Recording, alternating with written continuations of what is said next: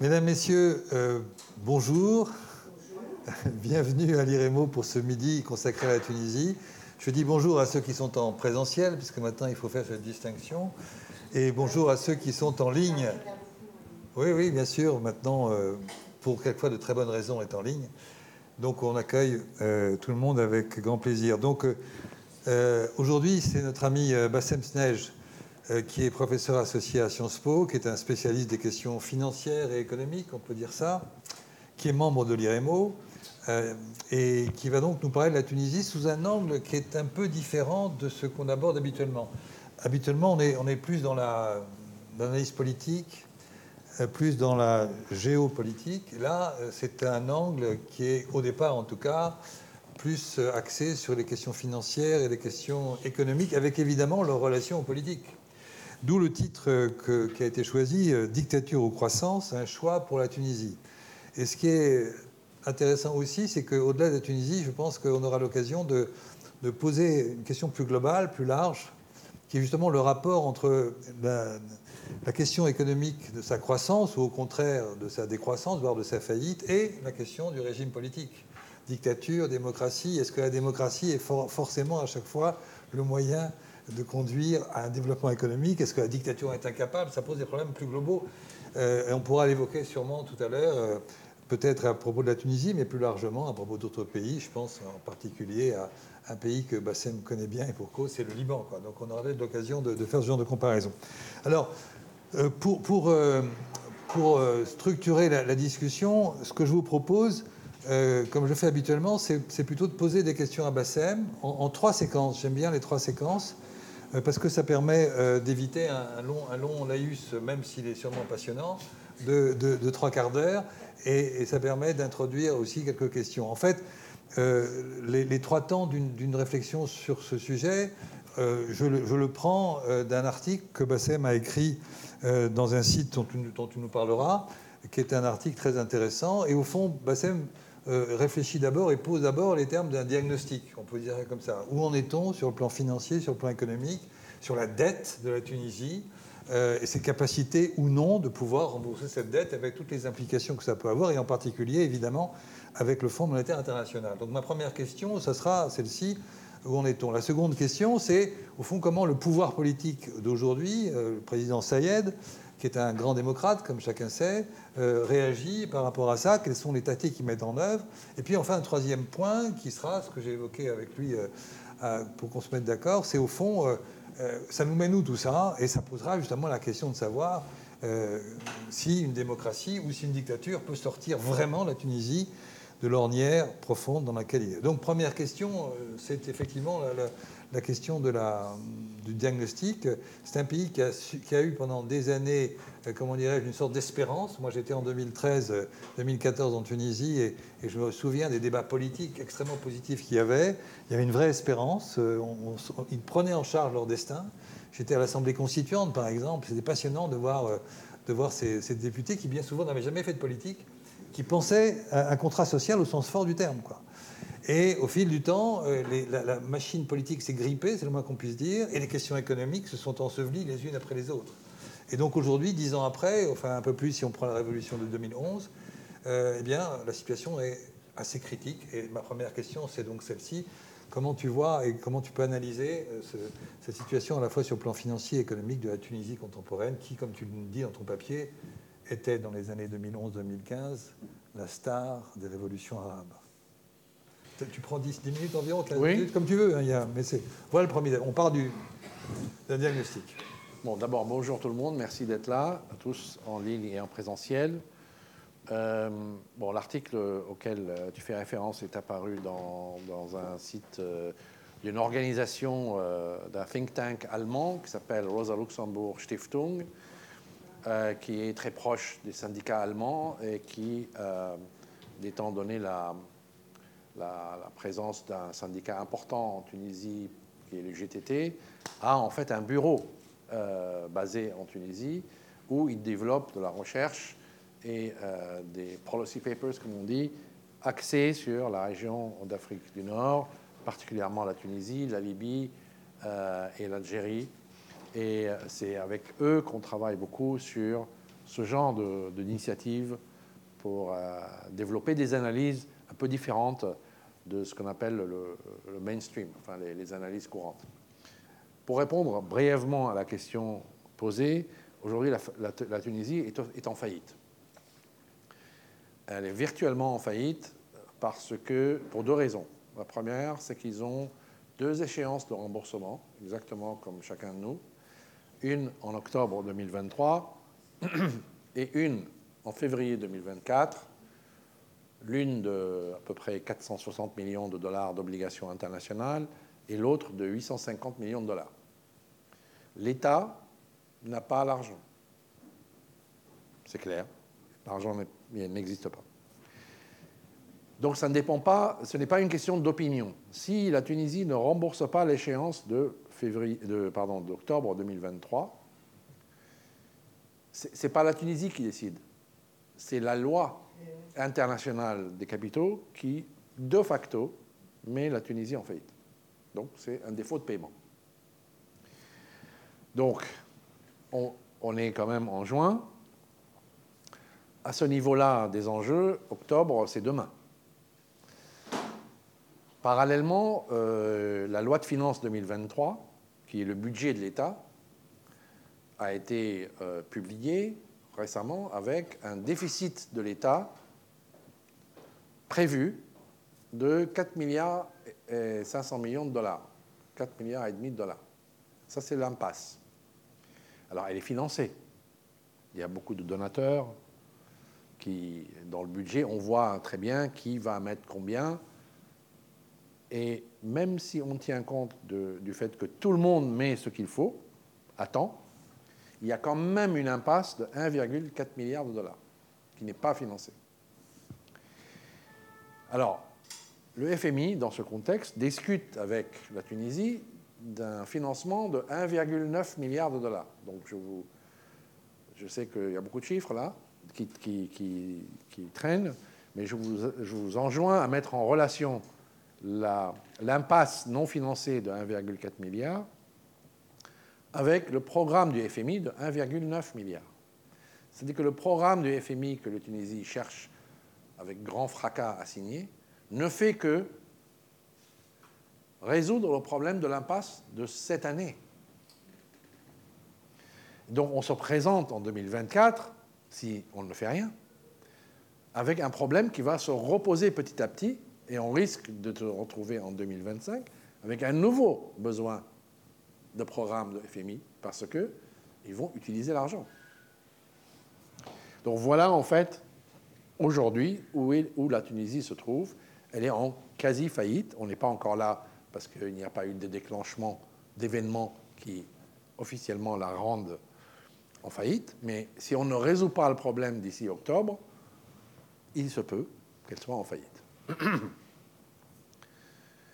Donc, est-ce que euh, tout le monde est surpris? Tout le monde semble surpris, mais en fait, c'était écrit.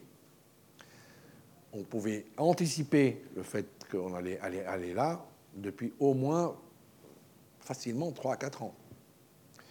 En fait, dans notre article, euh, nous prétendons dire qu'en fait, c'était écrit depuis 2011 et que euh, des autorités internationales, tu étais en Tunisie en 2014-2015, il y avait de l'espoir. Mais en même temps que tu percevais l'espoir, les calculs économiques montraient qu'on était déjà sur le chemin de la faillite.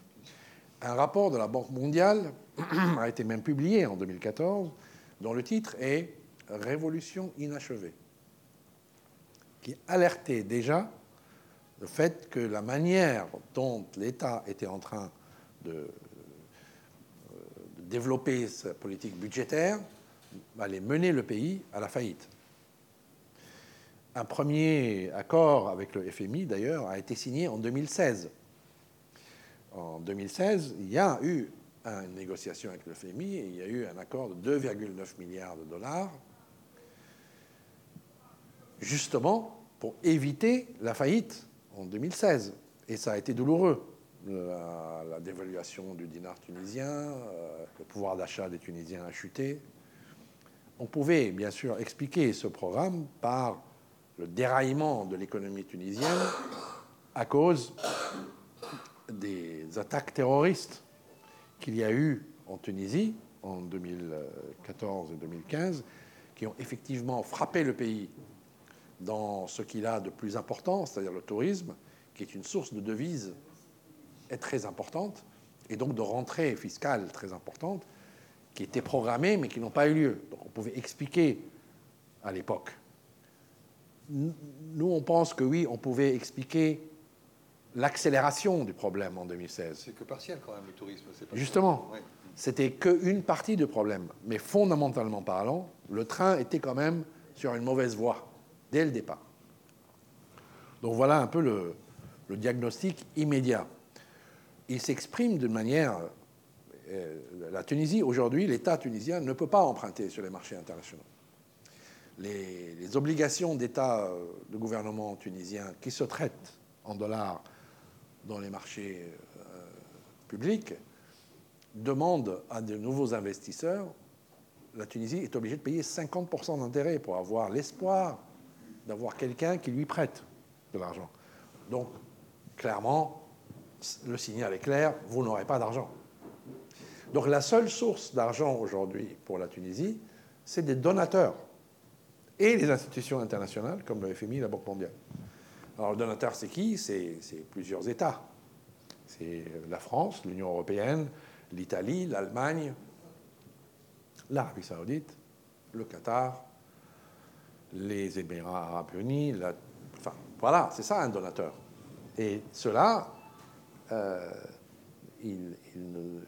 aujourd'hui, ils sont tous prêts dans le budget de la loi de finances 2023 à faire des donations en, en reliaison avec le déficit, mais ils disent la condition, c'est qu'il y ait un accord avec le FMI. Et surprise, le président euh, déclare Je n'accepte pas les termes de l'accord avec le FMI, puisque un accord avec le FMI a été signé en décembre 2022. Alors, un accord ne veut pas dire qu'il y a un débours de. C'est un accord cadre et il faut que l'État signe. Ça n'a pas été signé et le président a dit Je ne le signerai pas en l'État. Avant de, continuer sur cette ligne, juste une remarque sur euh, les années précédentes. Tu dis que le train n'était pas sur les bonnes rails.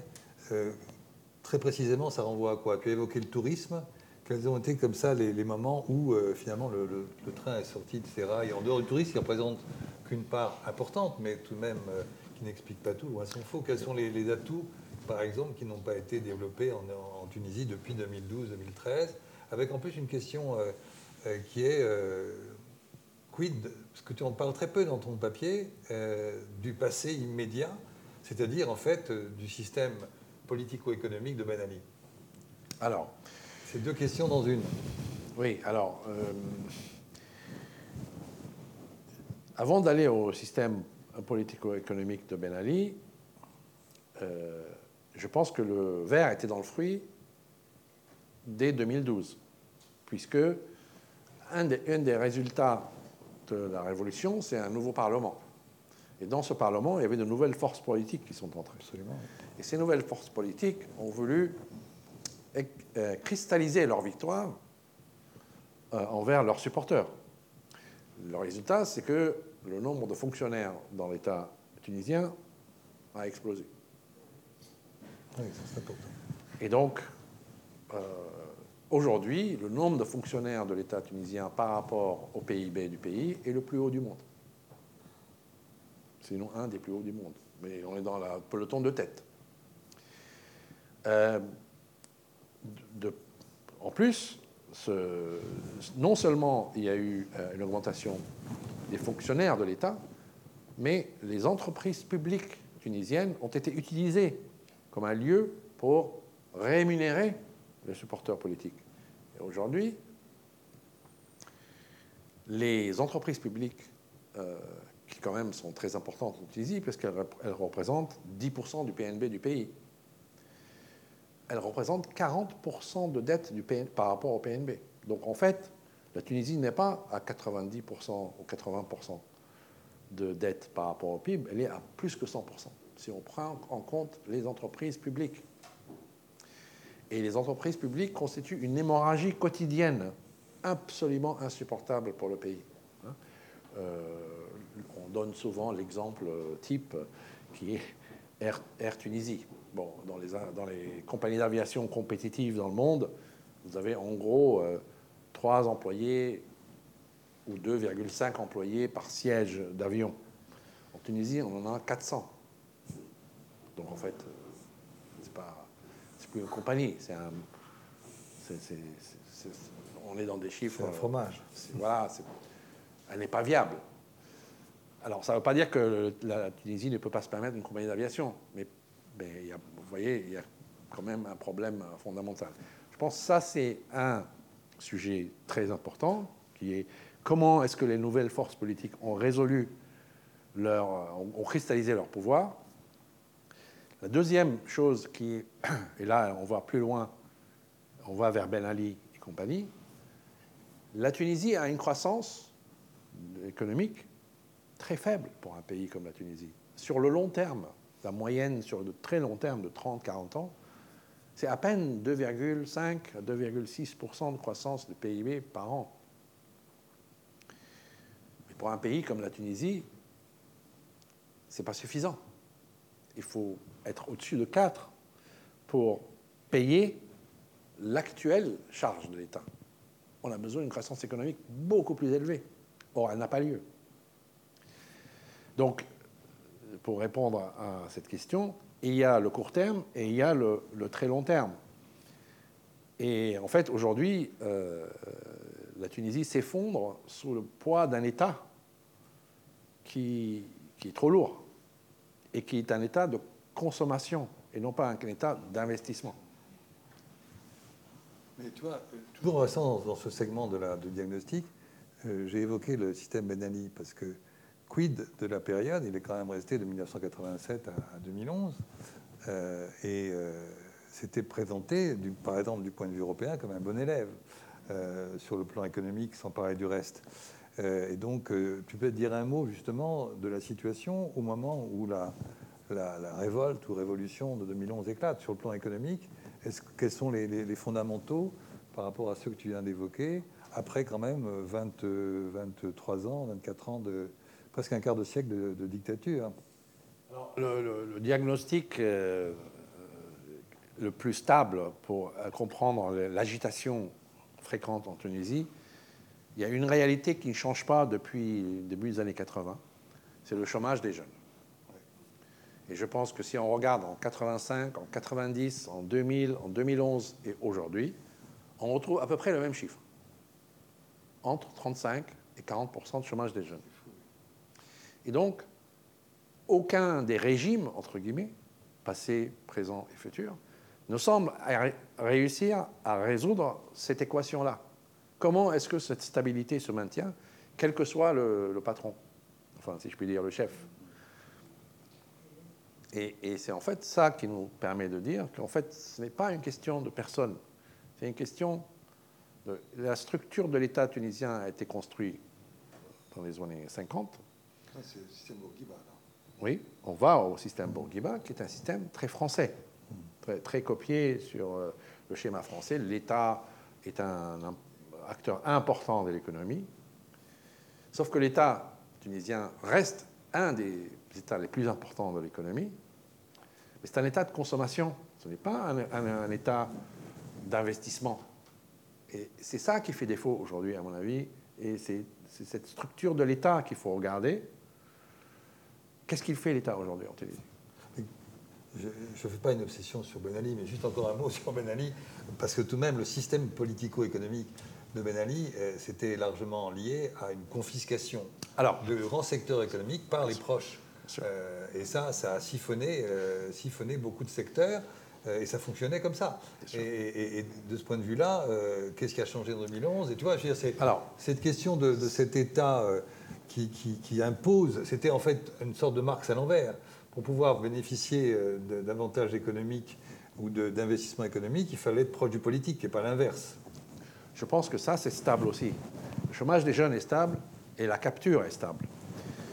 Parce que, euh, bien sûr, dans, dans, un, dans une situation telle qu'on l'a décrite, avoir un groupe familial de Ben Ali qui capture d'une manière aussi, disons, ostentatoire, totale, mais dans un cercle tellement fermé, une grande partie des fruits de l'État, dans un contexte où l'État lui-même n'arrive pas à répondre suffisamment à la société, crée une cristallisation de l'ennemi, entre guillemets, du, la cause vers sur, sur ce régime. Et c'est Ben Ali qui a payé ce prix, parce que, en fait, son taux de capture et le cercle qui en bénéficiait étaient trop étroits.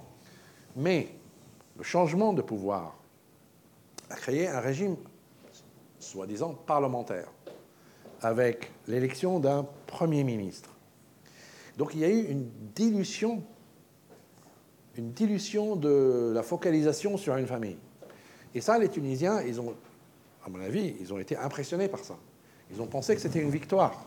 Est-ce qu'il y avait encore de la corruption ou pas? Parce que le système Ben Ali, ça, ça, nourrissait la corruption, ça entretenait la corruption à tous les niveaux. Alors moi, je n'aime pas trop le terme corruption, même si dans ben, le, le, terme de Ben Ali, on, on s'applique très très bien à ça. Mais la capture demeure. D'accord. Ce n'est pas de la corruption, c'est de la capture. En fait, le système. La corruption à un certain niveau, ça devient de la capture. Si c'est un seul, oui, ça devient de la corruption. Mais aujourd'hui, vous avez un système oligarchique en Tunisie qui empêche l'économie de croître à un niveau supérieur, mais est suffisant pour que ceux qui sont en place, les propriétaires des banques, les propriétaires des sociétés d'import-export de grains, il y, a des, noms, il y a, des, personnes, il y a des familles, il y a des groupes qui contrôlent des grandes sociétés très importantes qui influent énormément sur le destin de chaque Tunisien et Tunisienne au quotidien, hein. sachant qu'un pays comme la Tunisie, qui aujourd'hui est dépendant à deux tiers de, sa nourriture à l'importation de grains qui vient d'où? Eh ben, De là où il ne faut pas que ça vienne, c'est-à-dire l'Ukraine et la Russie, surtout la Russie, vous vous imaginez la difficulté dans laquelle le pays se trouve. Et euh, aujourd'hui, la capture demeure. Avec les mêmes? Avec les mêmes. Mais sous un couvert d'un régime démocratique parlementaire qui n'a pas su résoudre. Euh, prenons un, exemple. Suite au programme euh, du FMI de 2016, un des sujets dans les conditions du programme du FMI de 2016 pour leur redonner 2,9 milliards, c'était résolvez-nous la problématique de la corruption dans les ports. Toi, tu dis pas capture, tu dis corruption. C'est ce qu'ils disaient eux. J'ai juste une remarque. Et euh, il y avait quand même un ministre, Fadel qui était en place, qui a tenté et qui a perdu son poste parce qu'il s'est attaqué trop frontalement à ça. À ça, c'est-à-dire la capture corruption. Voilà, on va trouver le curseur juste dans certains... bien corruption. donc, donc, le FMI a déboursé, le pays a tenté de répondre à la condition, mais le pouvoir politique tel qu'il était organisé n'a pas réussi à forcer le sujet. Et ils ont préféré une crise gouvernementale à euh, enfin, ils ont perdu le match en, 2000, en 2016, 2017. Il y a la mission en 2017. Le Parlement qui a été créé grâce à une constitution superbe hein, ressemble fort à un Parlement de la 4 République, où vous avez que des minorités, dont certaines sont plus importantes que d'autres, mais à la fin, personne n'est coupable.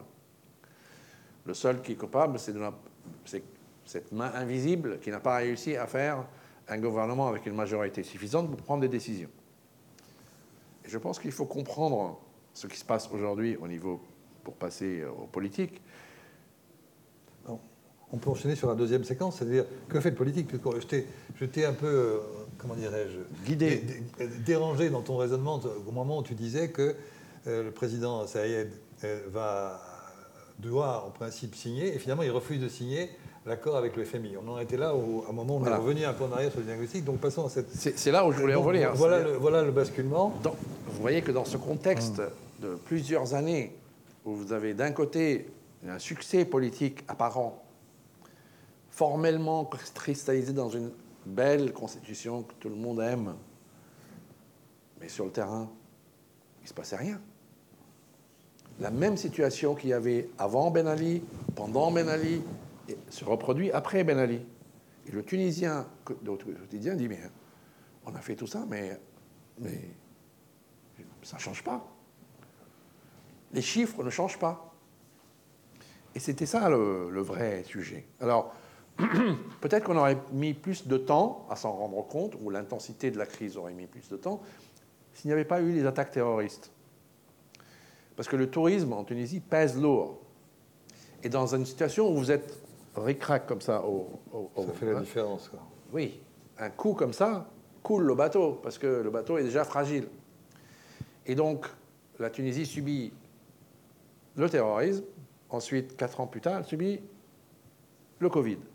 Ce sont des chocs énormes pour un système déjà à peine solvable. Il faut donc lire, à mon avis, euh, au-delà de l'individu, parce que moi j'essaie de ne pas trop m'intéresser aux, individus, mais à ce qu'ils représentent comme contexte. Euh, Saïd al a pris une initiative pour arrêter le système de non-décision. Son coup représente, on change la règle du jeu. La règle du jeu ne marche pas, je la change.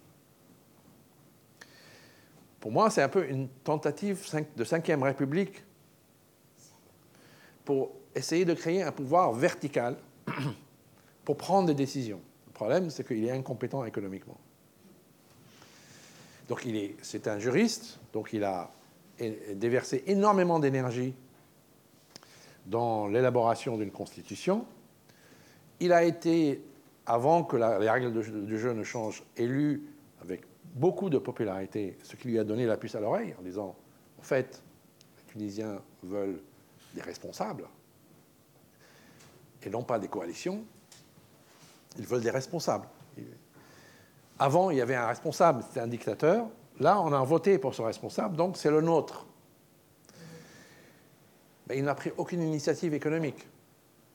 Aucune. Il a passé beaucoup de temps à faire une constitution qu'il a fait voter, à laquelle les gens n'ont pas participer. Donc on peut penser qu'il n'est plus légitime. Moi, personnellement, je pense que si se fait voter de nouveau, dans un contexte à déterminer, il aura beaucoup de votes. De nouveau. Parce qu'il est beaucoup plus populaire qu'on le pense. Parce qu'il y a une demande fondamentale auprès des Tunisiens. C'est une direction et un changement.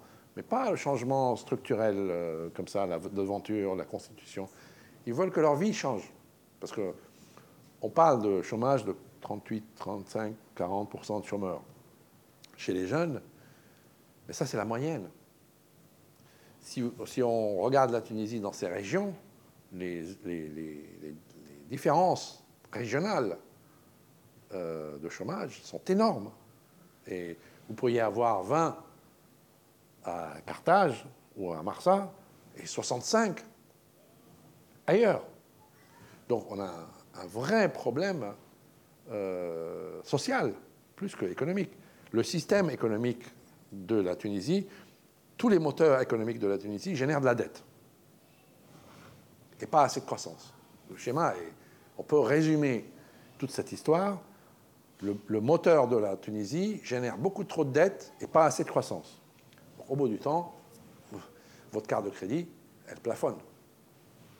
La Tunisie, aujourd'hui, la carte de crédit de la Tunisie, elle est au plafond. la seule chance qu'il aurait, ce serait donc de signer cet accord avec le FMI. Il refuse de, Et tu as une phrase dans ton, papier là, qui consiste à dire en gros, euh, de la part de ce président, euh, je ne crains pas tout ça parce que on va m'aider. Je suis trop fort, trop gros, trop stratégiquement placé, si j'en rajoute un peu, pour pouvoir euh, tomber ou échouer. Autrement dit, il pense que, compte tenu de ce qu'est la, Tunisie contemporaine, sa position géopolitique et géostratégique, il va trouver les moyens de s'en sortir par des aides diverses, notamment l'Union européenne. Je te relance là-dessus. Justement, parce qu'on peut se demander, étant donné l'impasse dans laquelle il est et l'incontournabilité de la faillite, comment, il parie, comment il ne signe pas? Et, c'est ça, en fait. Euh, il joue une carte, une carte de poker, disant on sous-estime la valeur de la Tunisie et on ne l'aide pas assez. Moi, j'ai besoin qu'on m'aide pour passer d'un régime où il y a trop de dettes pas assez et pas assez de croissance et en faire un plus. J'ai besoin de temps, j'ai besoin d'argent. Vous ne m'aidez pas, je vais vous montrer que la Tunisie est plus importante que vous le pensez. Bien sûr, on pense tout de suite à l'immigration. Et donc c'est vrai que depuis la détérioration accélérée de la situation économique en Tunisie, elle se traduit par des statistiques, hélas, difficiles à contourner. Le nombre de bateaux qui partent de la Tunisie a augmenté exponentiellement. Le nombre de personnes qui sont prêtes à partir, quel que soit le moyen, a augmenté exponentiellement. Et euh, euh, le président tunisien a déjà un exemple de succès de ce genre de stratégie avec la Turquie, qui a joué avec ça. chantage à l'immigration. Et il a vu comment l'Europe, mal organisée, peut céder. Parce que Mme Merkel a négocié seule avec M. Erdogan. Et il se dit, il y a une brèche, puisque les Italiens sont les premiers réceptacles de ce problème. Je ne dis pas qu'ils l'utilisent exprès, mais il faut mettre dans le contexte ces sorties et ces saillies sur l'immigration euh, africaine en Tunisie. Il veut rejeter la responsabilité vers ceux qui vont en subir les conséquences. En même temps, il réveille, des choses plus profondes Bien sûr. en termes de racisme. La Tunisie euh, et le rapport à l'Afrique subsaharienne, euh, c'est une longue histoire et bien souvent douloureuse. Et dont beaucoup de gens ont été victimes. Bien sûr. Tu vois, il y a, un arrière-fond, malheureusement, il y a les deux. très fort. Quoi. Il y a les deux aspects. Il l'utilise sur un terrain, sur un terreau qui, est très ancien et, bien sûr. et qui, fondamentalement, il faut dire les choses comme elles sont, je crois en tout cas, raciste. Quoi. Bien sûr, mais ça marche, puisque l'Italie, aujourd'hui, agit, mais d'une manière explicite, auprès du FMI, pour que le FMI allège les, la pression sur la Tunisie on diminue les conditions, les conditions qu'ils exigent de la Tunisie pour débourser les fonds. Donc, en fait, il a mobilisé un État de l'Union européenne en faveur de son agenda. Je trouve que c'est une belle réussite, en se mettant à sa place. Donc, il utilise, par exemple, dans ce cas-là, l'Italie, qui, appelle le FMI directement, hein, pour abaisser les, les Pourquoi Parce que, à mon avis, il pense que faire faillite, c'est moins grave qu'avoir des émeutes. Il n'a pas tort. S'il il applique les règles du FMI, il a peur qu'il ait des émeutes de la faim. Parce que les, conditions de FMI, c'est-à-dire euh, arrêter les subventions, produits de première nécessité, libéraliser le change, mmh. va provoquer une hausse de l'inflation, une hausse des prix de première nécessité. Et le FMI n'est pas prêt à accepter que les subventions sur l'énergie, c'est-à-dire l'essence, soient adoucies. Parce qu'ils veulent que les gens baissent la consommation d'énergie. Et donc il y a un débat. Alors on ne va pas entrer dans la technique des conditionnalités, mais je trouve que le FMI a raison de forcer ça, parce qu'à long terme, ça va avoir des effets positifs. À court terme, c'est quand désastreux. C'est désastreux. C'est pas possible. Il faut trouver des moyens pour passer ce pont mais il n'arrive pas à trouver quelqu'un avec qui, avec, qui discuter en Tunisie aujourd'hui parce que le président n'est pas entouré par une équipe économique suffisamment solide qui se sent investie par le président pour parler en son nom. Comme je disais, sa compétence économique est pour le moins faible. Donc, ça c'est le premier point. Ça c'est le premier axe sur lequel il joue pour euh, la Tunisie, c'est important. Donc, on ne veut pas que euh, soit dérangée. Il faut euh, assurer sa stabilité. Le deuxième point, c'est Transmed, c'est le pipeline de gaz, qui passe par la Tunisie, qui reçoit le gaz algérien, qui passe par la Tunisie et va en Italie. Ça, c'est aujourd'hui, c'est pas le moment d'avoir des émeutes en Tunisie qui interrompent ou mettent en péril l'opérationnel de la transmission du gaz vers l'Italie. Là encore, l'Italie est en panique totale. Elle n'a aucun intérêt à voir la Tunisie euh, passer dans, une phase de forte instabilité.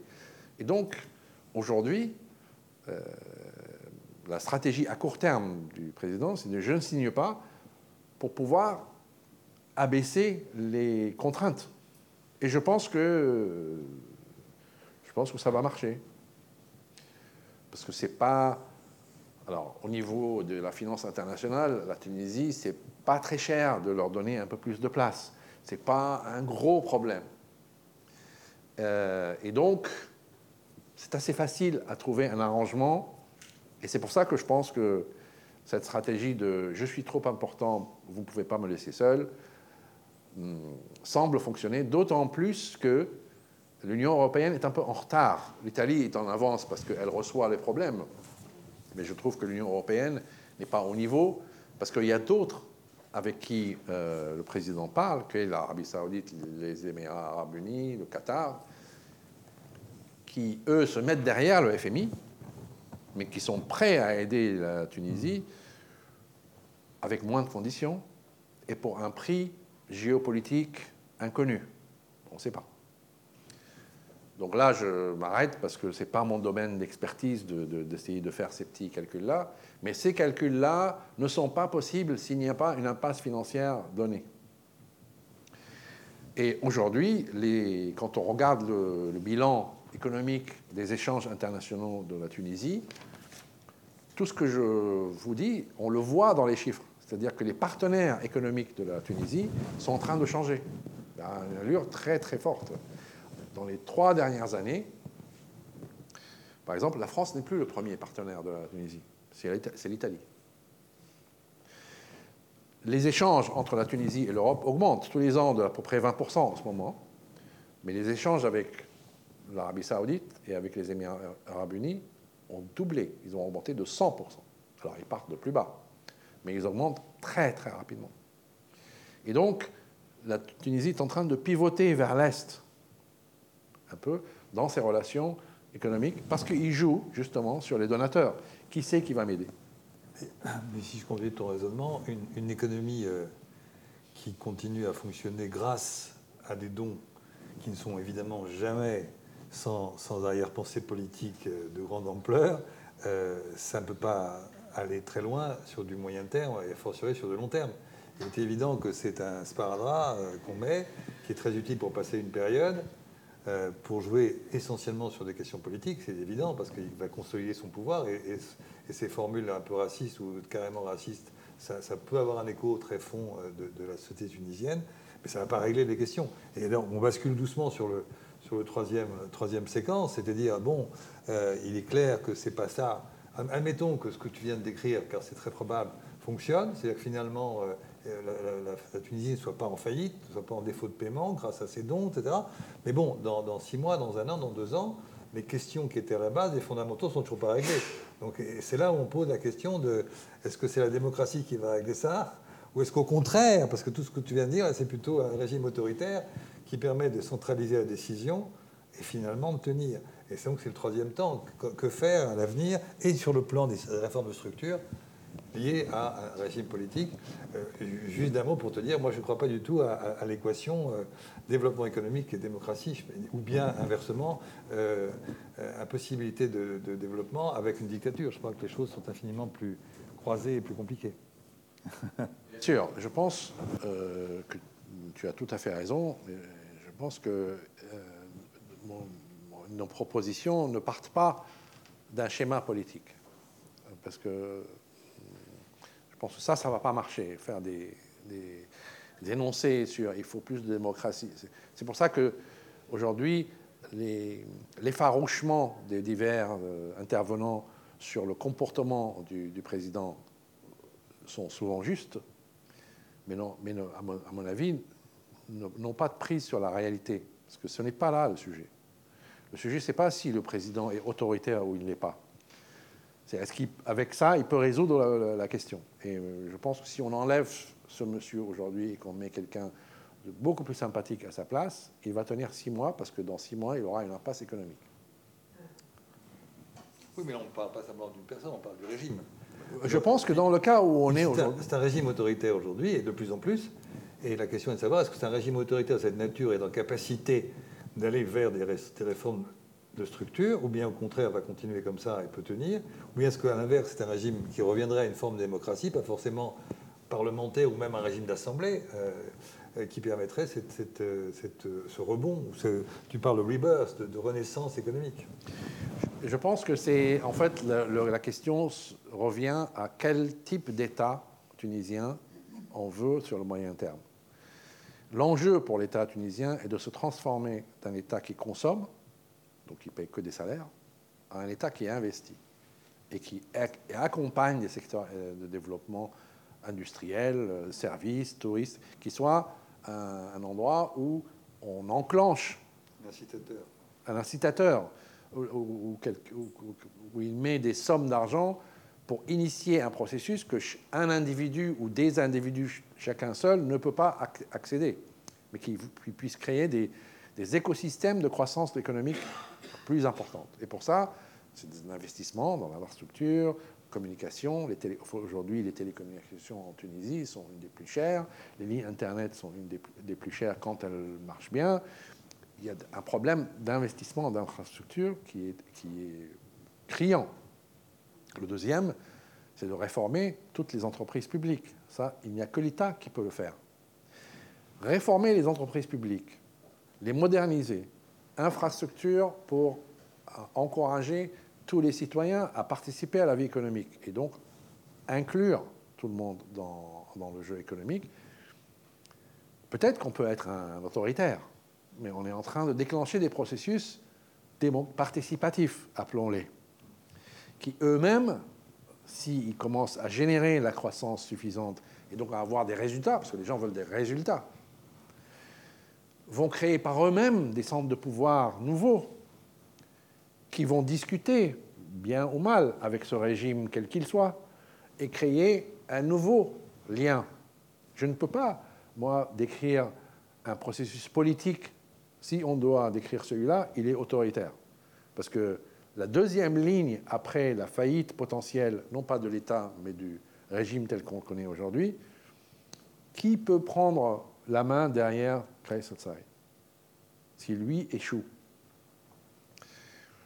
Moi, je vous propose un nouvel acteur en Tunisie qui n'a jamais été un acteur prominent, c'est l'armée.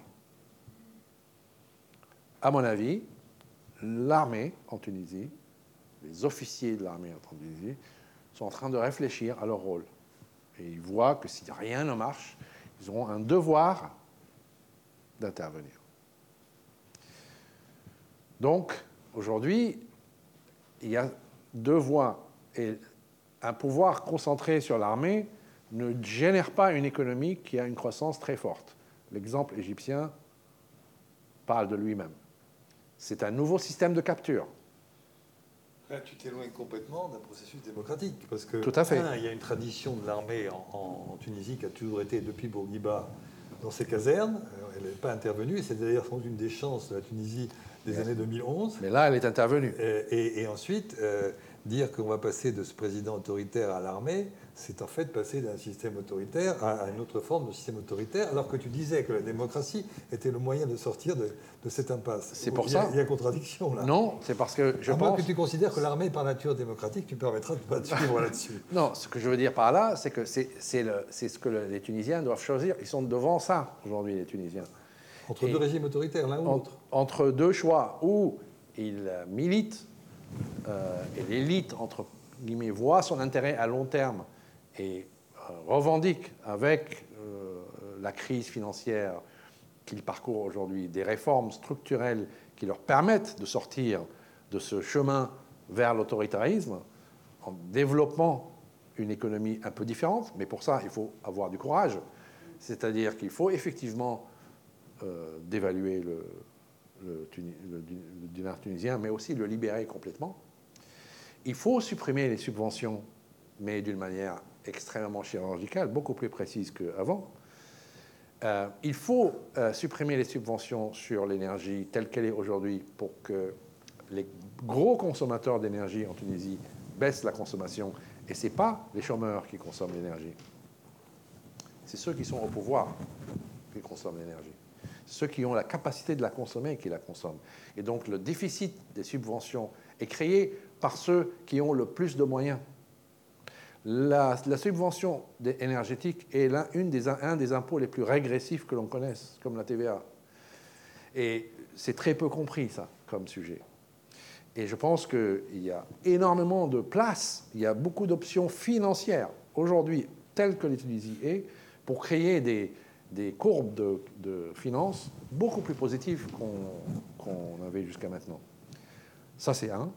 Le deux, je reviens vers l'Union européenne, c'est là où l'Union européenne est en retard d'un train ou deux. Elle a un rôle primordial d'aide, de, soutien à tout plan, inclus quelqu'un qu'on n'aime pas comme monsieur ce président, pour essayer de promouvoir ce genre de chemin économique qui a l'air un peu, pas politique, mais économique, parce qu'il va générer lui-même un processus plus favorable à la démocratie qu'aujourd'hui le chemin dans lequel la Tunisie est n'est pas un bon chemin. Si l'impasse de faillite est résolue par l'Arabie saoudite et les, Émirats arabes unis et leurs amis, ce n'est pas dans l'intérêt de l'Union européenne à long terme. La Tunisie, elle est là, elle est juste là.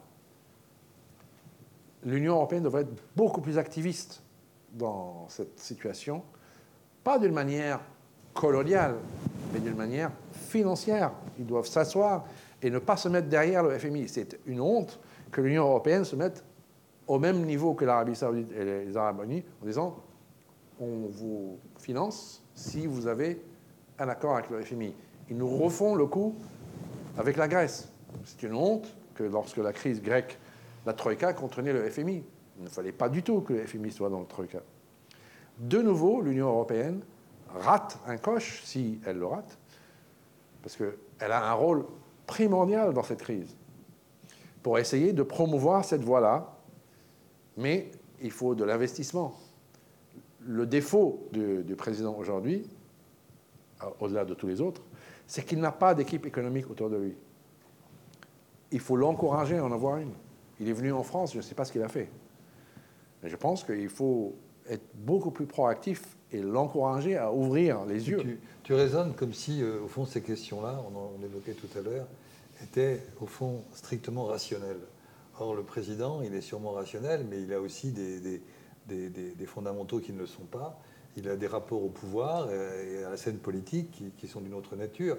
Le fait d'embastiller, comme il l'a fait, euh, une bonne partie des frères musulmans, dont le plus emblématique, c'est-à-dire euh, Ranouchi, qu'on a reçu ici à l'IREMO il, il, y a déjà bien des années, euh, eh bien, euh, tout ça, c'est un peu des illusions. Quoi. Que, et, la réalité, c'est qu'au fond, euh, dès qu'on sort de cette rationalité, on, arrive dans le champ politique, que pour l'instant, tu, tu, as laissé un peu de côté. Alors moi, je suis politiste, je reviens sur le champ politique, et ce champ politique, il est traversé d'irrationalité, de conflits très, très profonds. Et le fait d'embastiller, comme vient de le faire les frères musulmans, eh bien, ça ne peut pas ne pas provoquer des réactions de, résistance, de tension importantes. Autrement dit, on revient à la question de la démocratie, de ses contradictions. Quoi.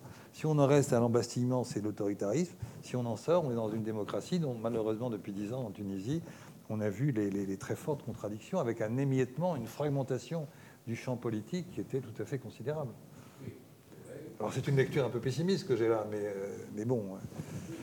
Je, pense que euh, faut sortir de là, le politiste ou le politisme doit être financé on a les, conflits et on embastille ceux qu'on peut se permettre d'embastiller financièrement. Aujourd'hui, pourquoi est-ce qu'on embastille, M. Yanouchi? Dans le contexte que je viens de décrire. Parce que ça a un sens économique. Et un sens politique par rapport aux Émirats arabes unis qui sont ravis de voir les frères musulmans embastillés. Exactement. Mais pourquoi? Parce qu'il va leur demander plus d'argent. Pareil pour l'Arabie saoudite. Hein. Bien sûr, mais ils sont donateurs dans le schéma actuel. Oui, c'est pour ça. Et à mon avis, la discussion, c'est oui, je peux lutter contre les frères musulmans, mais il faut que vous me disiez plus que les sommes déjà existantes et inscrites dans la loi de finances. En, disant ça, on n'est plus dans l'économique, on est dans le politique. Je pense que le politique doit être financé. Oui, mais au, prix d'un choix idéologique très clair. Tout à fait, mais je pense, je pense qu'aujourd'hui, ce président, qui, a lui-même probablement un positionnement pas clair sur tous ces sujets. Il a commencé d'une certaine manière, il se comporte d'une autre. À mon avis, il évolue avec le vent qui souffle. Plus la, contrainte financière se, se resserre sur lui, plus il a tendance à aller chercher là où il peut trouver, plus facilement. Et c'est vrai qu'il peut plus facilement trouver, parce qu'il a quelque chose à donner, avec les Saoudiens et les Émiratis aujourd'hui, qu'avec le FMI, une structure très compliquée, exigeante, euh, peu négociable. Par ailleurs, ce qui est intéressant de noter, c'est que le responsable euh, de la région du Moyen-Orient, d'Afrique du Nord, du FMI, est un certain monsieur Azour, qui par ailleurs est devenu le président, un candidat à la présidence de la République libanaise. Bon, c'est curieux comme coïncidence. Donc euh, un expert des faillites, peut-être, je ne sais pas. Euh, avant qu'on donne la parole à tout le monde dans un instant, euh, je te remercie de tout ce tour d'horizon, mais comme tu connais bien le Liban, et pour cause, on l'évoquait tout à l'heure, ce serait bien de, de, voir, bon, s'il y a un pays qui souffre aujourd'hui de, toutes ces contradictions et de, ce, de ces, ces, épreuves économiques et sociales terribles, c'est bien le Liban. Est-ce que tu peux esquisser euh, une comparaison entre ces deux pays, étant entendu qu'au Liban, j'estime qu'il n'y a pas d'État, euh, et qu'en euh, Tunisie, on a peut-être un peu trop, en tout cas ce type d'État. Enfin, je ne vais pas faire une réponse à ta place, c'est toi qui sais, Alors, que moi. Et cette comparaison peut être intéressante. Oui, je pense qu'elle est, elle est très intéressante parce que les deux pays sont semblables d'une certaine manière. C'est-à-dire qu'ils ont un taux d'occidentalisation ou d'éducation ouverte semblable, comparable, peut-être pas similaire, mais comparable. Euh, ce sont des tailles comparables. L'un, c'est 10-12 et l'autre, c'est 5-6 millions. Alors, bon, il y a des différences fortes aussi, hein, mais bon, les masses sont comparables. C'est le professionnalisme en moins pour la Tunisie. Peut-être, mais l'ouverture de l'économie plus ou moins comparable, euh, parce qu'il y a un régime de change en Tunisie, mais il y avait un régime de change au Liban aussi. Il y avait. Il y avait, maintenant il n'y a plus. Par contre, la source des problèmes des deux pays me paraît très intéressante. le Liban a, une dette d'à peu près 100 milliards de dollars. La moitié de cette dette accumulée provient des subventions de l'énergie, donc de la compagnie d'électricité du Liban. Parce que l'État subventionnait le prix de l'électricité à un prix trop bas, créer un déficit qui s'accumulait, qui devait être financé par de plus en plus de dépôts étrangers. 40% de la dette tunisienne provient de la compagnie d'électricité en Tunisie. Donc, vous voyez bien que la source grave du problème se trouve dans la manière dont les gens consomment l'énergie. Et ça, c'est un sujet qu'on regarde trop peu dans les pays arabes et dans les pays en général. C'est qu'on consomme de l'énergie et parfois, certains pays n'ont pas les moyens de cette consommation. Et ils repoussent dans le temps la facture. Ben, les, ces deux pays sont arrivés à un moment où ils ne peuvent plus payer cette facture. Euh, la deuxième euh, euh, chose qui, est en miroir, si vous voulez, c'est que le Liban fait faillite parce qu'il n'a jamais eu vraiment d'État. Et la Tunisie fait faillite parce que toute la dette remonte vers l'État et toutes les imperfections de la croissance faible par rapport aux demandes fortes se retrouvent dans le déficit de l'État et que l'État a grossi à une taille trop importante. L'État écrase le pays aujourd'hui. C'est un État qui génère de la dette. Donc les citoyens ne peuvent, se tournent vers lui pour chercher la source de leur déficit microéconomique. Il a répondu les emplois, les subventions, euh, le régime de change, tout ça, c'est de la réponse. Mais jusqu'à un moment où il n'a plus la réponse. Et au Liban, c'était la même chose. C'est que les déposants étrangers ont répondu jusqu'au moment où ils, ont perdu confiance. Et ils ne veulent plus financer ça, sans qu'il y ait des changements structurels. Aujourd'hui, il n'y aura pas un dollar qui va au Liban, et probablement pas un dollar réel, c'est-à-dire pas donateur qui va en Tunisie, s'il n'y a pas vraiment une réforme de l'économie où les gens peuvent investir non pas dans un État, mais dans des initiatives économiques qu'ils peuvent comprendre et dans lesquelles l'argent circule librement. Aujourd'hui, ce n'est pas libre. la, circulation de l'argent n'est pas libre en Tunisie. Si vous êtes un entrepreneur tunisien et vous allez à une banque tunisienne, vous n'obtiendrez jamais un prêt. On ne vous recevra même pas. Or, c'est ça le rôle d'une banque. Au Liban, aujourd'hui, il n'y a plus de banque. Donc, ce n'est pas la peine d'y aller. Donc, vous avez dans les deux cas des systèmes bancaires qui ne travaillent pas pour l'économie. 60 70% des, activités des banques libanaises étaient de prêter à l'État. En Tunisie, 35% des activités des banques étaient pour prêter à l'État. Mais il y en a 30% de plus pour prêter aux entreprises publiques, qui sont l'État. Donc en fait, les banques tunisiennes ne travaillent pas pour les Tunisiens, ils travaillent pour la structure de capture en haut qui génère des dettes. donc cet argent, il disparaît. Donc les banques tunisiennes aujourd'hui, elles sont bien capitalisées, elles gagnent de l'argent, les actionnaires sont contents, mais en fait elles sont insolvables. Parce que si la Tunisie fait défaut, 60% de leur bilan est en défaut et c'est terminé. Il y a un autre point, après on, ouvre le débat, mais juste un point, euh, alors qui est malheureusement classique au Liban, mais qui s'est accentué, qui, n'est pas du tout le même en Tunisie, c'est l'exil, les gens qui partent et en particulier les jeunes, et en particulier les jeunes qualifiés. Quoi. Et dans tout ce que tu viens de dire en termes de scénario pour essayer de relancer tout ça, euh, les forces vivent. Alors jusqu'à quel point, il faut voir ça de près, euh, mais j'ai le sentiment que depuis 2-3 ans, aussi bien au Liban qu'en Tunisie, il y a malheureusement beaucoup de gens qui partent et qui sont justement ceux qui auraient pu agir euh, sur le fond des, des problèmes de ces deux pays, non? Oui, euh, mais il y a quand même des spécificités, et je pense, hélas, que le cas de la Tunisie est plus grave dans ce cas-là que celui du Liban. Parce que le Liban, la, fuite entre le départ, c'est pas nouveau. c'est un grand classique. C'est à la limite, le pays vit de cette, de cette machine d'émigration. Ça l'a même sauvé souvent. Souvent, puisque en fait, le ratio de, gens à l'extérieur par rapport aux gens qui sont à l'intérieur, c'est 4 pour 1. 4 à l'extérieur, 1 pour l'intérieur.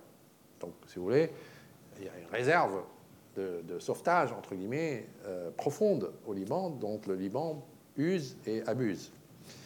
Et c'est en fait ça le message aujourd'hui de cette diaspora libanaise en disant au Liban, ah non, on n'envoie plus de dépôts, à moins que vous nous montriez quelque chose de nouveau. Et c'est ça la crise au Liban. C'est que cette, ce modèle-là est rompu, la confiance est rompue. Bon. En Tunisie, c'est pas du tout la même chose. Non, c'est une rupture. C'est une rupture, premièrement. Deuxièmement, les, renvois des émigrés tunisiens n'ont pas une, importance aussi cruciale dans l'économie tunisienne que le Liban. la diaspora libanaise finançait la moitié ou les, trois, ou les deux tiers du déficit annuel libanais. Ils finançaient, ils permettaient au Liban d'être en déficit pendant 30 ans parce qu'ils finançaient par leurs dépôts. Les Tunisiens à l'étranger n'ont pas cette capacité. D'abord, ils n'ont pas les mêmes revenus. Et deuxièmement, l'économie tunisienne est beaucoup plus grande, était beaucoup plus grande que celle du Liban. Donc, ils ne peuvent pas résoudre ça comme ça. Là, il y a un nouveau phénomène qui va apparaître en Tunisie. C'est qu'on est, en, est en train de le commencer maintenant, hein, ça part maintenant. C'est que euh, la pyramide des âges en Tunisie va sérieusement changer dans les 30 20, 20 à 30 années qui viennent. Et en fait, aujourd'hui, le, taux de dépendance des, retraités dans l'économie, c'est à peu près 10%. On est passé de 10% à 13% en l'espace de 5 ans. Mais en 2030, 2040, ça va être 30%. Donc le ratio de retraités par rapport aux actifs va multiplier par 3. Et ça, c'est un choc énorme dans l'économie tunisienne parce qu'il va falloir financer ça.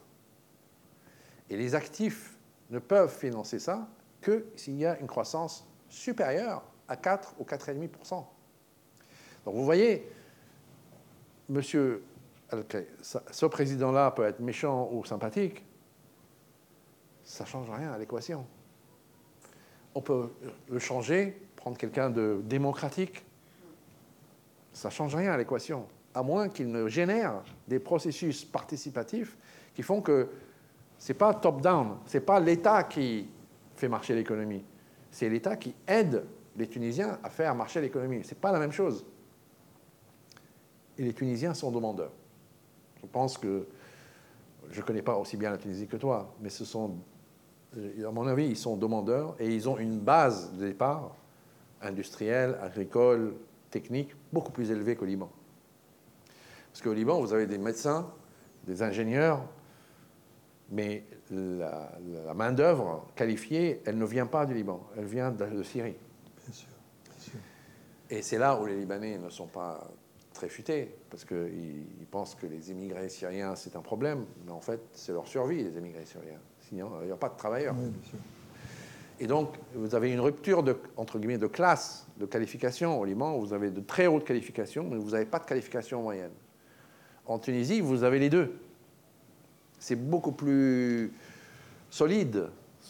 Sous réserve de, voir quelle est la nature de, cette, de ces exodes qu'on constate depuis deux ans. Qui part, quelle est l'importance Moi, je connais beaucoup d'amis médecins qui sont partis, euh, qui ne partaient pas avant. C'était même hors de question. C'était pas dans leur culture, alors qu'au Liban, il y a quelque chose de culturel. Enfin, on, est libanais pleinement, qu'on soit dehors ou, dedans. En Tunisie, c'était pas ça du tout. Donc là, on a. Oui. Et, moi, je ne sais pas aujourd'hui évaluer ça, mais euh, c'est fondamental parce que si ça continue, cet exil, ou cet exode, je ne sais pas comment l'appeler, ça peut affecter euh, en profondeur euh, l'évolution de la Tunisie, quoi. en particulier avec les enjeux que tu évoques. C'est pour ça que le laboratoire libanais est très intéressant, pas seulement pour les Libanais, mais pour beaucoup d'autres pays, parce qu'en projection démographique, euh, jusqu'à 2030-2040, la même projection qu'en Tunisie, le Liban est le seul pays dont la population va diminuer, en net, diminuer, en valeur absolue. Population globale population globale. Pas simplement sur le territoire. Sur le territoire. Ah, sur le territoire, c'est important de préciser ça. pardon. Le pays va perdre de la population, alors que tous les pays au Moyen-Orient et en Afrique du Nord ont leur démographie qui explose. Ça, c'est le seul pays qui va voir sa population nette diminuer. Avec cette nuance près que personne ne peut savoir exactement combien il y a de Libanais globalement en termes de génération ah et tout ça. Bien sûr. mais, mais, ceux qui payent la TVA oui, ceux qui sont moins. territorialisés en quelque sorte. Exactement. et donc, ça, c'est quand même. Parce que la, vitesse d'immigration au Liban aujourd'hui qu'on observe hein, sur le terrain est, très forte. Hein. Vous accélérez. oui, oui, oui. Vous avez parlé, on a perdu à peu près 8% euh, de la population en 3 ans. C'est énorme. Donc, euh, voilà. Bien, on va, voilà, on a, je crois que je te remercie. Tu as fait un tableau très global. Je vous propose qu'on passe aux, questions euh, après nos trois séquences. Euh, je vous en prie, si on vous donne un micro. Merci pour votre exposé. Euh, je ne suis pas du tout connaisseuse en, politique et tout le reste, mais je fais parfois la, la comparaison avec des pays autres que le Liban euh, qui sont aussi en difficulté et qui sont sauvés par la Chine. Je voudrais savoir, étant donné l'importance des, des pays que vous avez cités, c'est-à-dire les Émirats et d'autres pays dans, cette région, qui sont quelque part assez euh, alliés à l'Arabie saoudite, qui a discuté avec la Chine, et puis les Chinois aiment beaucoup les ports, euh, et ils sont en Afrique. Est-ce que il y a aussi des scénarios qui expliquent que la Chine sera parmi les donateurs ou euh, un pays qui va organiser les problèmes que vous avez cités? Bon, par rapport à la Chine, je ne pense pas. Je ne pense pas que la Chine, la Tunisie, ça l'intéresse beaucoup. D'abord, c'est trop petit et il n'y a pas de gaz. Et les ports, ce n'est pas cela qui les intéresse. Ce qui les intéresse, c'est à la sortie de la Méditerranée et à l'intérieur de la Méditerranée, c'est-à-dire ils ont déjà un port en Grèce, ils ont déjà un port au Portugal, euh, donc c'est très bien, et euh, ils s'installent au sud du canal de Suez, avec plus qu'un port, ils s'installent avec l'armée. C'est militaire. C'est militaire. C'est la première base militaire de la Chine en dehors de des frontières chinoises depuis des siècles euh, à Djibouti. Et elle a été construite en deux ans. Personne ne s'est aperçu de quoi que ce soit. Donc non, je ne pense pas. Il se peut qu'ils participent, parce qu'on est dans la Méditerranée, et je pense qu'ils ne peuvent pas résister à la tentation d'être influents. Mais euh, d'abord, l'aide des Chinois n'est jamais gratuite. Ils prennent toujours des actifs de l'État en tant que garantie, et en général, ils espèrent d'ailleurs que l'État fasse faillite Parce que ce qui les intéresse, c'est les actifs. On a vu ce qui s'est passé au Sri Lanka, hein, euh, où ils ont saisi le port. Hein. Une, des, raisons de la crise économique au Sri Lanka, c'est ça. C'est le défaut de paiement des prêts chinois. Et on a vu ça dans d'autres cas. Donc, à la limite, je serais un responsable en Tunisie aujourd'hui, j'essaierais d'éviter le recours à cette solution autant que je peux.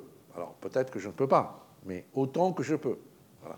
C'est ça que je, je dirais là-dessus. Mais je ne pense pas que les Chinois soient vraiment attentifs à cette situation. Même si c'est une petite entrée dans le continent africain?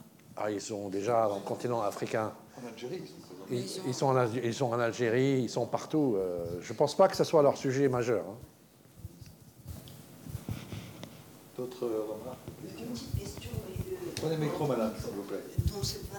Le site euh, Rosa Luxembourg, à part l'allemand et l'arabe, est-ce qu'il y a une autre langue? Français. Ah, d'accord.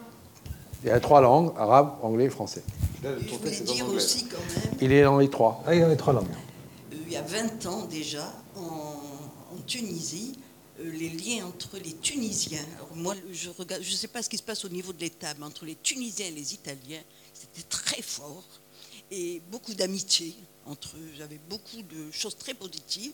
Et je me souviens qu'à l'époque aussi, mais j'avais pas fait attention, mais c'était dans les journaux, euh, des pays du Moyen-Orient, alors je ne sais pas si c'est l'Arabie Saoudite ou les autres, euh, investissaient dans les ports. Donc ça veut dire quand même que c'était il y a 20 ans, donc ils avaient quand même peut-être des idées. Mais je pense que l'Italie et l'Union européenne peuvent jouer un rôle très important en Tunisie pour l'aider justement à faire sa transition énergétique. La Tunisie a un potentiel d'énergie alternative très élevé, mais les investissements de départ sont très très lourds, euh, technologiquement et financièrement. Je pense que ça, c'est un champ de discussion absolument crucial pour la Tunisie, parce que c'est bien de dire qu'il ne faut pas consommer, mais il faut quand même de l'énergie. Donc, l'énergie solaire est un cadeau sous-évalué. Mais pour mettre ça en musique, euh, il faut aider la, Tunisie à démarrer et à rattraper le temps qu'elle a passé à se défendre dans des crises précédentes. Elle a perdu du temps, elle a perdu une décennie. Ça, c'est un retard qui coûte de l'argent. Donc, une des initiatives enfin, consensuelles, hein, c'est de travailler sur des idées de ce genre, parce que c'est difficile de refuser des plans de développement mutuel pour quelque chose qui permet à la Tunisie de résoudre beaucoup de choses en même temps. Et ça, c'est peut-être des voies plus démocratiques, qui, qui, en tout cas est un terroir pour des processus plus démocratiques qu'autoritaires. Parce qu'un régime autoritaire, fermé, type armé, ne permet pas trop à ces initiatives de fleurir.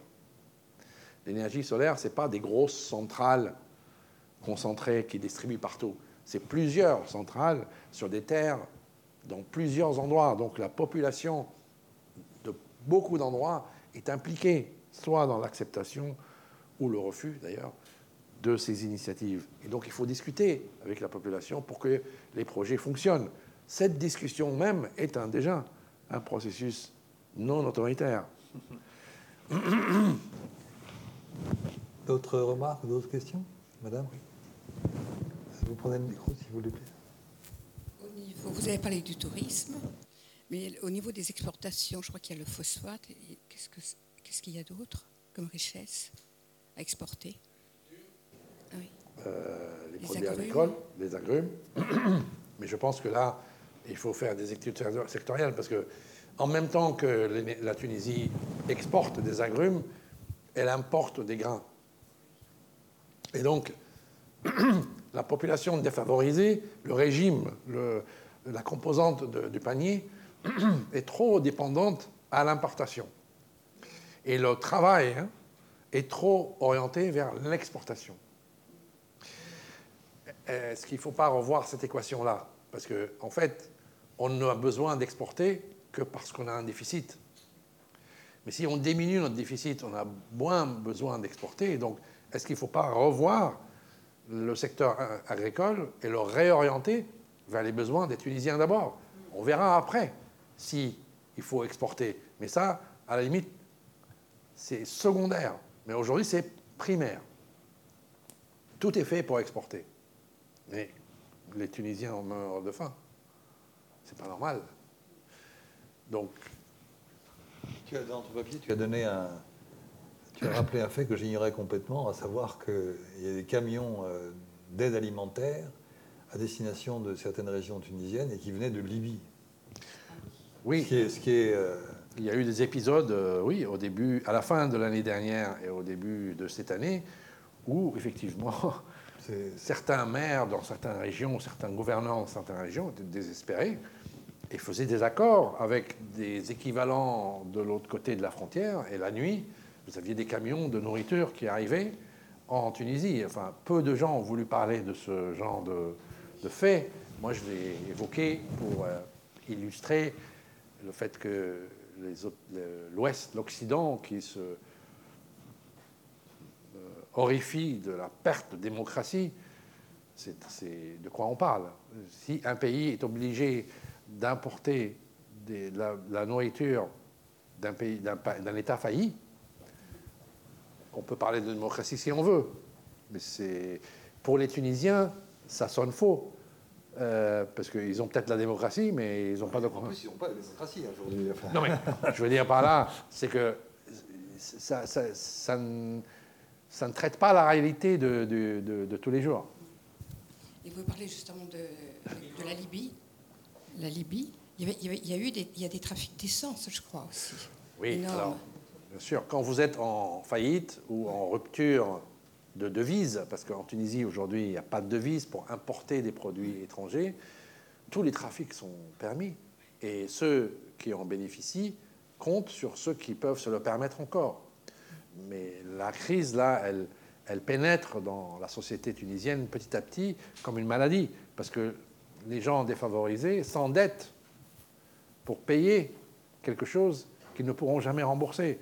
Et on peut imaginer les processus de paupérisation qu'une crise de ce type euh, engendre. Euh, c'est terrible. Mais c'est pas spécifique à la Tunisie. C'est comme ça partout. Est-ce qu'il y a des questions en, en ligne peut-être? Il y en a? Oui.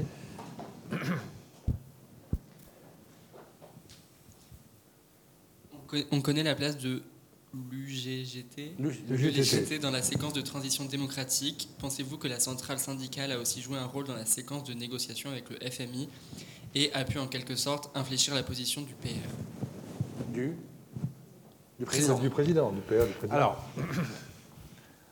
l'UGTT, euh, moi j'ai euh, une attitude mitigée par rapport à l'UGTT. Euh, oui, elle a eu un. Pour répondre à la question très rapidement, parce que c'est quand même. Oui, elle a, un, elle a un rôle important dans cette négociation, parce que le FMI n'est pas idiot. Il sait qu'il faut qu'une des grandes forces de pouvoir dans le pays, qu'est l'UGTT, adhère au programme. Et je pense que le fait que le président dise je signe pas fait partie du rôle de l'UGTT qui lui dit non, c'est trop ça, on ne peut pas faire. Je ne peux pas garantir la paix sociale avec ça. Il faut que tu trouves autre chose. Il faut trouver un autre arrangement.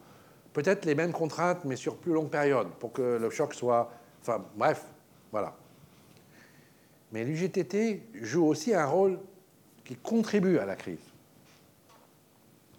Parce que l'UGTT est une centrale qui protège des privilèges.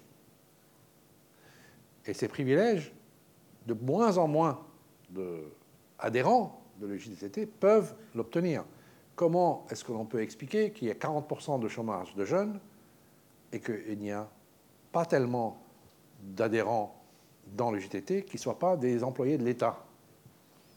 Deux tiers, sinon 70% des adhérents de l'UGTT sont des employés de l'État et des entreprises publiques.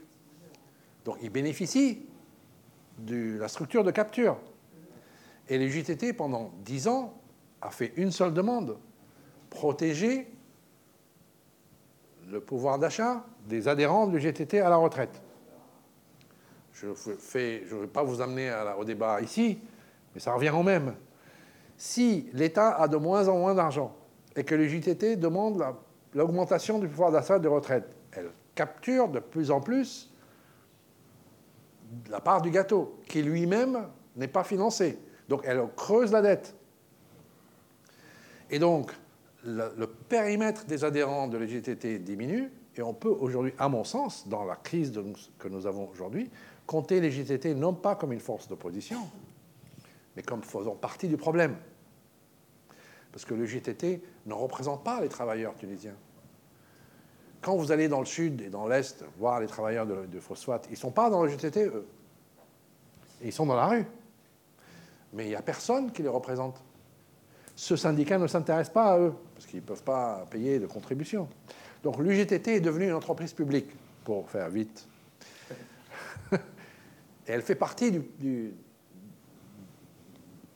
bloc qu'il faut purger, euh, si je puis dire, enfin, sans vouloir être autoritaire. Mais économiquement, elle fait partie de l'abcès qui est en train de créer le problème. Pourtant, il a joué un rôle majeur euh, au point d'avoir le prix Nobel.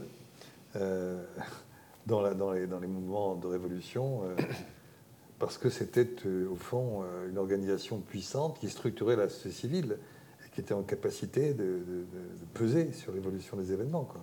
Oui, et aujourd'hui, sans fait... doute, elle est capable, puisqu'elle influe sur euh, la position du président dans quelle, sa quelle négociation. Quelle est la part de, l'influence de l'UJTT dans cette affaire? C'est difficile à dire. C'est difficile à dire, mais il est sans doute vrai que, en tout cas, elle a envoyé des messages en lui disant voilà ce qui pourrait se passer si on fait ça.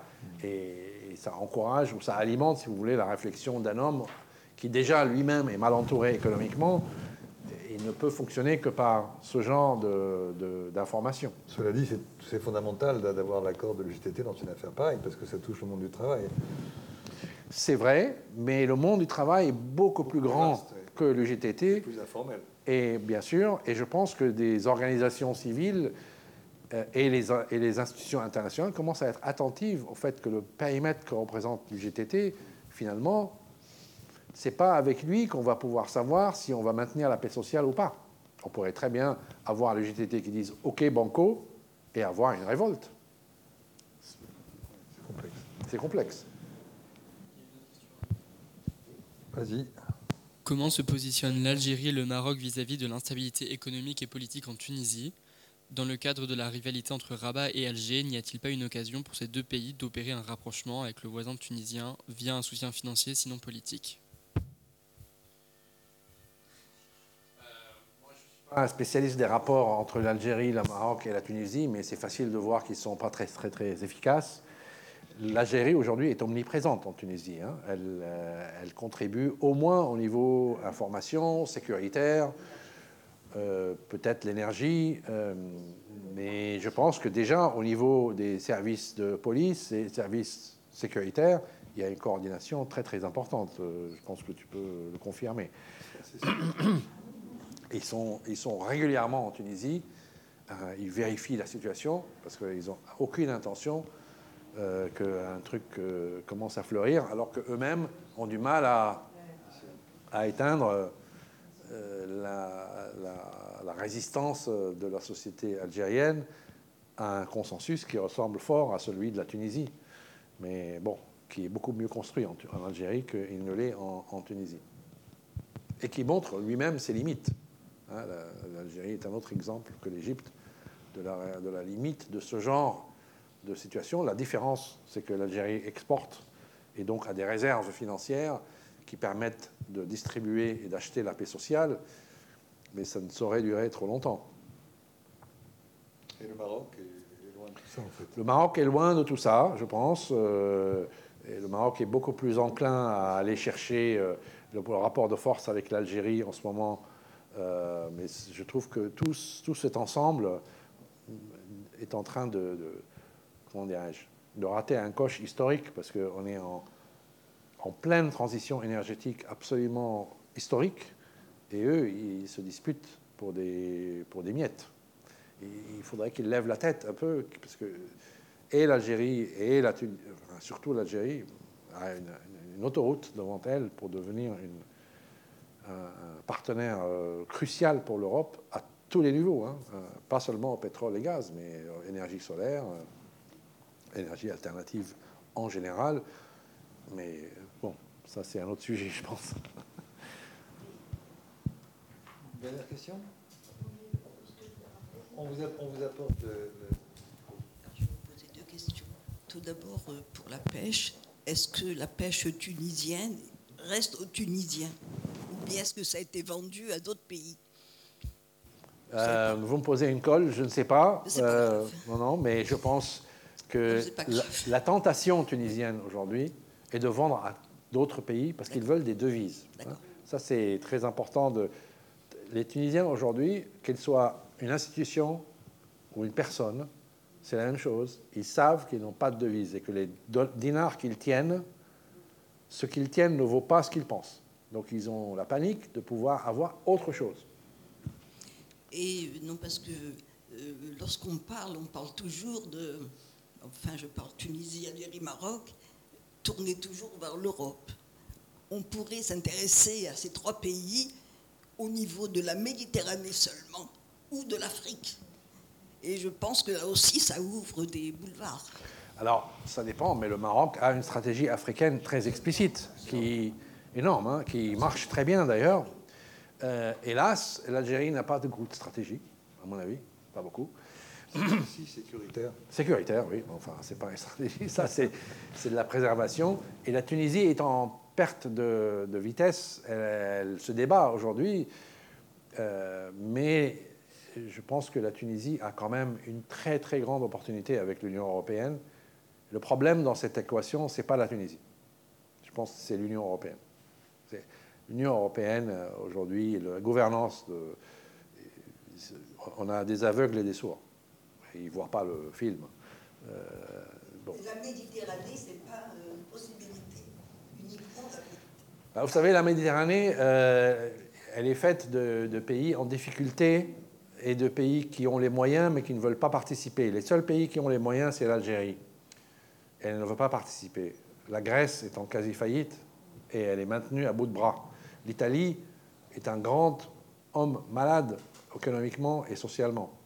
Euh, L'Espagne, oui, l'Espagne. L'Espagne est un joueur, euh, et le Maroc, oui, c'est vrai. Mais aujourd'hui, regardez, tout ce qu'ils font, c'est se disputer.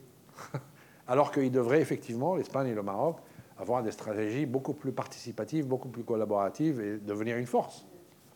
Ce n'est pas le cas. Pour l'instant. Bien, d'autres questions D'autres remarques? Oui Rapide, parce que juste ces jours, hier, euh, la première ministre italienne Giorgia Meloni était euh, à Tunis et s'est rencontrée avec Preside. Et en fait, ils ont beaucoup parlé justement de gestion des, flux migratoires. Et il me semble avoir compris que justement, l'Italie s'engage pour euh, donner comme un soutien économique à la Tunisie et d'être aussi intermédiaire auprès des interlocuteurs euh, favorables à Tunisie auprès de l'Union européenne. en fait, Giorgia Meloni s'est engagé à revenir à faire une autre visite diplomatique accompagnée par la van der Leyen.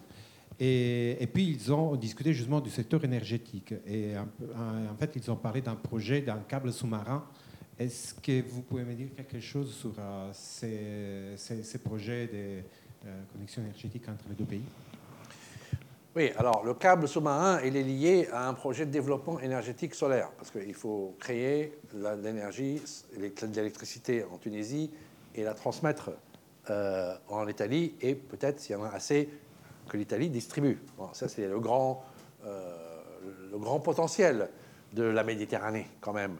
Euh, tous ces pays méditerranéens peuvent devenir les Arabies saoudites de l'Europe. On exporte le soleil. Bah, on le mobilise énergétiquement. Et le hélas, le changement climatique ne fait qu'accentuer cette opportunité, s'il puis l'appeler ainsi, parce que les, changements climatiques génèrent un ensoleillement de plus en plus important et de plus en plus intense. Bon, comment donc Madame Mélanie, qui n'est pas connue pour être euh, très internationaliste, hein, euh, elle voit bien que le danger d'une Tunisie instable qui s'ajoute à une Libye instable, pour elle, c'est les fins des haricots. Elle ne peut pas supporter autant de pression. Too donc, big to fail. Too big to fail. Trop important pour les laisser tomber. Et hélas, Je pense que l'Italie aujourd'hui est un homme malade lui-même, ou en son cas une femme malade elle-même. Donc l'Italie pose à l'Union européenne beaucoup d'enjeux, parce que l'Italie est en, quasi faillite. Si l'Italie ne fait pas partie de l'Union européenne, c'est pire que la Grèce. Ils ont 220% de dette par rapport au PNB, ils ne pourront jamais rembourser. Jamais. Bon, sans aller dans le catastrophisme de l'Italie, l'Italie n'est pas le bon défenseur tout seul de cet agenda. Et c'est là où je trouve que la France, par exemple, est en retard sur le film. Bien sûr, on a des conflits avec l'Italie, mais on n'aime pas ce régime. Mais ce n'est pas le moment. Il y a des enjeux plus importants. Et je pense qu'elle devrait recevoir beaucoup plus d'aide de la part de l'organisation en France, diplomatique, politique et économique, parce que la crise tunisienne est une très grosse catastrophe pour les Tunisiens, mais en même temps, c'est une opportunité. Bien sûr, les tendances sont celles que tu décris, autoritarisme, faillite, dépérissement. Mais en même temps, il y a des portes qui s'ouvrent, parce que les, Tunisiens eux-mêmes se rendent compte qu'ils ne peuvent pas continuer comme ça. Donc c'est l'opportunité de parler d'autre chose, autrement. Puisqu'on ne peut pas continuer comme ça, que peut-on faire? Et ce qui n'était pas acceptable il en 2015, quand il y avait de l'espoir, que juste un Parlement, une révolution et une constitution pouvaient nourrir tout le monde, maintenant, on peut parler d'autre chose pour arrêter l'autoritarisme. Et cette autre chose peut nous mener peut-être par un chemin détourné vers quelque chose de plus démocratique, peut-être pas totalement démocratique, mais moins, désolant qu'une une structure euh, forte euh, et, autoritaire que peut être un président comme celui-là, ou une structure de l'armée qui prend la relève, qui elle-même est parfois, par certains, comme les États-Unis, encouragée à le faire. Bah, c'est une note d'espoir quand même. On va terminer là-dessus, c'est bien. Merci Bassem. Merci à vous tous. Merci d'être là. Merci.